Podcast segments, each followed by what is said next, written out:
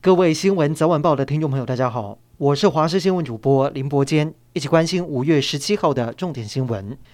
美国加州橘郡的尔湾台湾基督长老教会，在当地时间十五号发生枪击，造成当时在教会里面的台湾侨民一死五伤。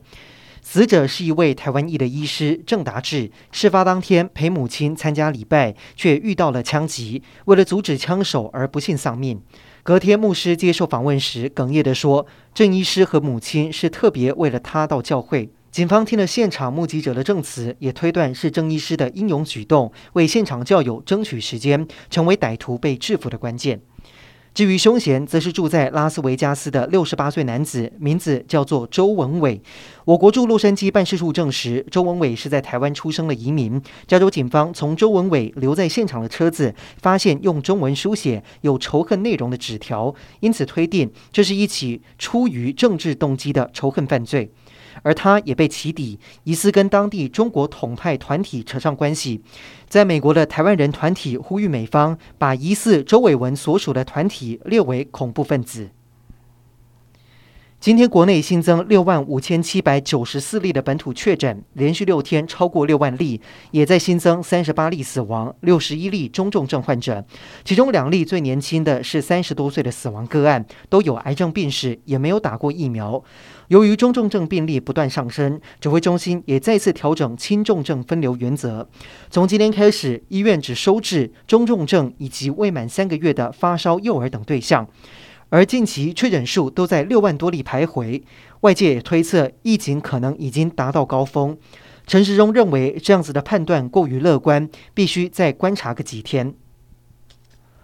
陆军官校爆料，校内已经有多人确诊，校方却疑似为了准备六月中旬的校庆，没有落实防疫作为。对此，校方出面喊冤，强调绝对没有漠视学生的权益。但另一方面，海军汾阳军舰和基隆军舰先后有官兵染疫，其中汾阳舰有一人确诊，九十七人快筛阳性；基隆舰则是正副舰长、辅导长还有轮机长等重要干部确诊，隔离超过三百人。加上中国辽宁号航空母舰编队持续在台湾东方的太平洋海域操演，外界担心国防战力是否因此出现破口。专家表示，辽宁舰目前更远离台湾，对东部的国防安全影响有限。海军也强调，已经调整兵力，不会影响战备任务。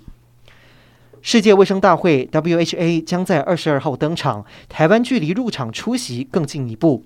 世界卫生组织 （WHO） 证实，截至十六号，收到十三个成员国提案，发起临时动议，邀请台湾以观察员的身份出席 WHA。世界卫生组织表示，台湾的出席资格最快可能在二十三号的会议中公开讨论。不只是三国提案挺台，在欧洲的五个国家，包括奥地利、匈牙利、捷克、斯洛伐克和波兰，许多国会的议员以及民众也响应台湾在这五国大使的号召，声援台湾出席 WHA。